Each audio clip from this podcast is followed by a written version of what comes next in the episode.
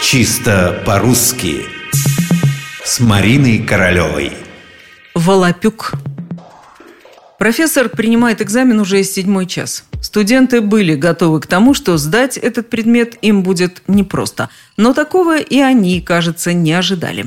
Один за другим выходят из аудитории, лица у них такие, что можно уже ни о чем не спрашивать. Впрочем, юноша, который вышел пять минут назад, уходить не торопится. Он обращается ко всем сокурсникам с одним и тем же вопросом. Что такое волопюк? Никто не знает. Профессор, когда зачетку мою закрывал, сказал, что у меня был не ответ, а волопюк какой-то.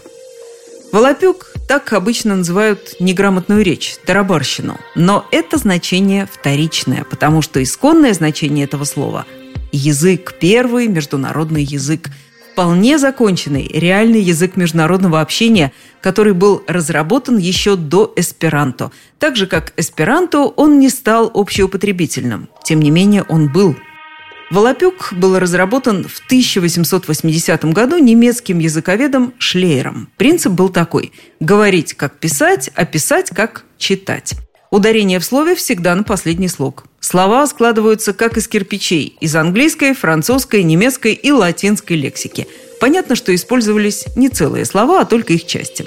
Ведь и само слово «волопюк» – это сочетание английского слова «world» – «мир», которое превратилось в «вол», и английского слова speak – говорить, которое сократилось до пук. Вот и вышло волапук.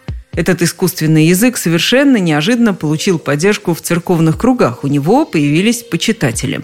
Волопюк стал распространяться. Шлеер был на седьмом небе от счастья. И только одно омрачало его радость. Волопюкисты начали замечать, что в языке очень много недостатков – но Шлеер был непримирим. Он ничего не желал исправлять. Поэтому неудивительно, что когда не стало самого автора языка, не стало и языка. О нем быстро забыли, и осталось нам лишь переносное значение забавного слова «волопюк» – тарабарщина – набор непонятных слов –